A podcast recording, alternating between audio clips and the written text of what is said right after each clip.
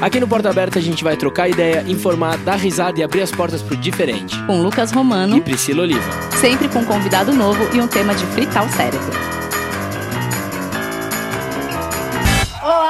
Olá, Bertinhos e Bertinhas! Como é que vocês estão? Tudo certo? Seja muito bem-vindo a mais um episódio especial do mês do orgulho LGBTQIAP+.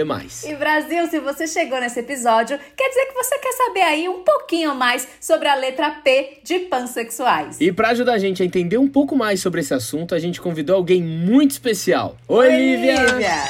Oi, pessoal do Porta Aberta, tudo bem com vocês? Eu sou a Lívia Alves do canal lá do Pan, tanto no YouTube quanto na Twitch, e eu me identifico com a letra P. O P da sigla LGBTQIAP é de pansexual. Eu comento isso porque recentemente foram inclusos também os polissexuais na letra P. De forma mais simples e explicativa, a pansexualidade é caracterizada por quem se atrai por pessoas independente do gênero. Em outras palavras, para nós, pansexuais, é irrelevante a identidade de gênero da pessoa. A gente está mais interessado na pessoa em si. Eu tive uma trajetória muito interessante, porque por eu ser muito privilegiada nesse aspecto, eu tenho que deixar isso bem claro, eu não fui uma pessoa que tive que sair do armário, eu não fui uma pessoa que já foi taxada como hétero desde o momento em que nasceu. Eu fui uma pessoa que tive a liberdade de escolher tanto os meus amores como quem eu sou e tudo isso foi graças à minha família que foi maravilhosa durante esse processo. Eu nunca me identifiquei como hétero, nunca foi uma, nunca passou pela minha cabeça gostar só de homens ou gostar só de mulheres. Por muito tempo eu achei que eu não gostava de nada, para falar a verdade, porque eu não tinha esses interesses. Eu fui passar a me interessar por pessoas assim depois dos 17, 18 anos de idade. E quando eu comecei a entender que eu gostava de pessoas, eu me identificava dessa forma. Eu dizia, bem, eu não sou bissexual, eu não me entendo como bi. Não sei porque esse termo nunca foi muito agradável para mim. Não, não que eu ache que a bissexualidade seja ruim ou coisa do tipo, mas eu não me identificava. Então eu só falava para as pessoas que eu gosto de pessoas. Quando alguém perguntava, e aí, você é lésbica, você é bi, você é hétero? Eu falava, eu gosto de pessoas. Foi mais ou menos com 18, 19 anos que pesquisando sobre sexualidade em alguns blogs, porque esse assunto começou a ser muito interessante para mim, comecei comecei a pesquisar mais sobre sociedade, enfim, foi uma época bem interessante de muita pesquisa. Eu conheci o termo pansexual. E, meu, foi tipo, match na hora. Na hora que, que eu li pansexual, que eu li a definição, eu falei, caramba! Meu Deus!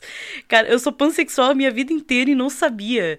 Porque eu não conhecia o termo. Não era um termo muito falado. Não era uma coisa que a gente conhecia muito. E veio uma, uma questão muito triste para mim logo depois. Porque no momento em que eu me identifiquei como pan, eu falei: eu quero encontrar mais pessoas pans, eu quero ver mais sobre pansexualidade, eu quero ver pessoas pansexuais falando sobre. Cara, eu entrei num mundo em que eu podia ser eu mesma, né? Não que eu não fosse antes, mas que antes eu não tava no mundo, digamos assim. Eu não sabia onde eu tava. Eu tava entre os héteros, eu tava entre os gays, eu tipo, entre as lésbicas, eu tava entre os bissexuais. Eu tava ali com todo mundo o tempo todo, mas eu não me encaixava em nenhum canto ali, sabe? E eu sentia falta desse encaixe. Entendo que tem pessoas que não precisam disso, dessa nomenclatura, que não precisam se encaixar em nada, mas era algo que eu sentia um pouco de falta. E o problema que eu vi foi que quando eu fui pesquisar sobre pansexualidade, tanto no YouTube quanto no Google, quanto em qualquer lugar, eu não encontrava coisas que fossem boas, né? Toda publicação, alguns anos atrás, elas eram muito nocivas. Geralmente eram de pessoas criticando a pansexualidade. Já vi publicações terríveis, sabe? E aí eu comecei a falar mais sobre isso, falar mais como eu me sentia. No momento que eu comecei a falar sobre como eu me sentia, eu comecei a me sentir mais liberta.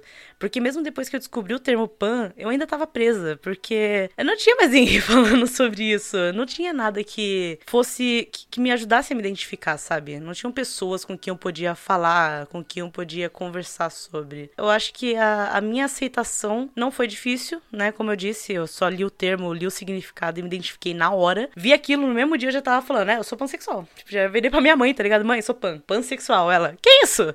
tipo, eu expliquei pra ela, enfim. Foi um processo bem interessante, porque eu sempre me identifiquei como alguém que gostava de pessoas. Né? E a pansexualidade, ela literalmente fala isso, que é quem gosta de pessoas, independente do gênero. Eu acho que o maior desafio da pansexualidade tá muito na visibilidade. Como eu disse, pouco tempo atrás, né? Porque Querendo ou não, me assumi com 18 anos, eu tenho 26 agora. Não tem tanto tempo assim no universo midiático, né? Eu já não encontrava coisas sobre pansexualidade. Agora tá tendo uma certa visibilidade, as pessoas estão falando mais sobre isso, as pessoas que se identificam como bissexuais estão saindo mais do armário, digamos assim.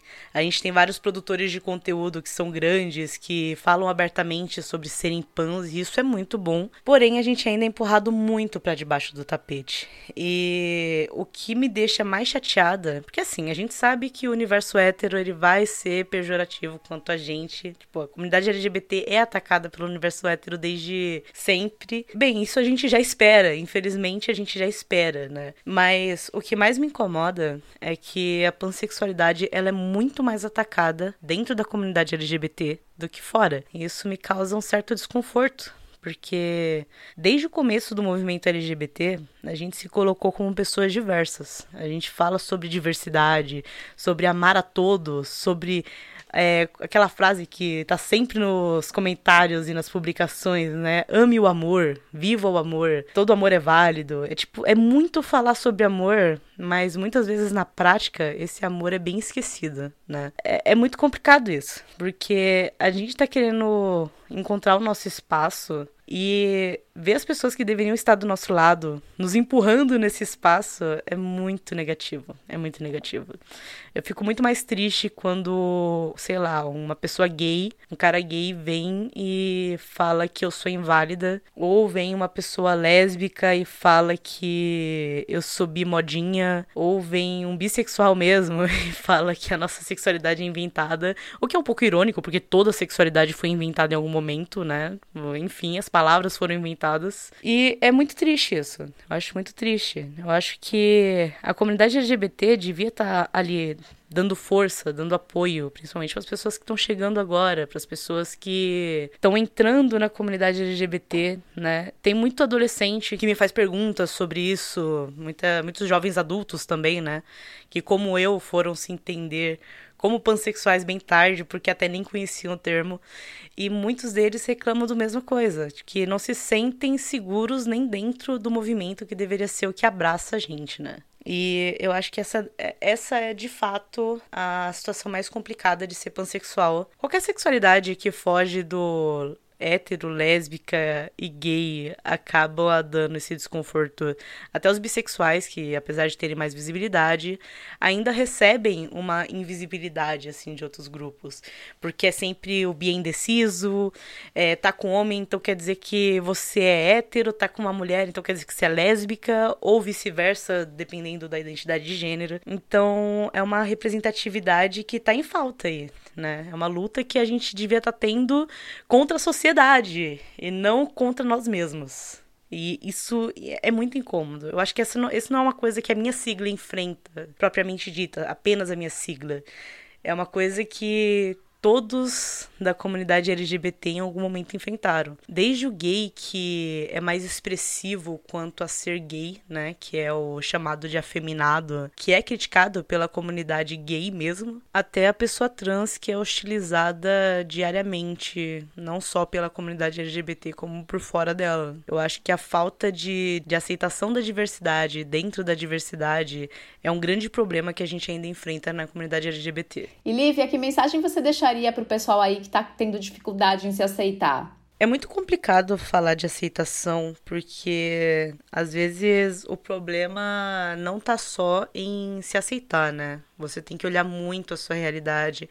É claro que existe aquela aceitação pessoal e ela é muito importante, eu acho que ela é mais importante. Você tem que confiar nos seus próprios sentimentos para você se aceitar. Você tem que entender que o que você tá sentindo, só você pode identificar aquilo. As pessoas de fora que falam, é, não, isso não existe, isso não tá acontecendo, elas não estão dentro de você sabendo que você tá sentindo aquilo todos os dias.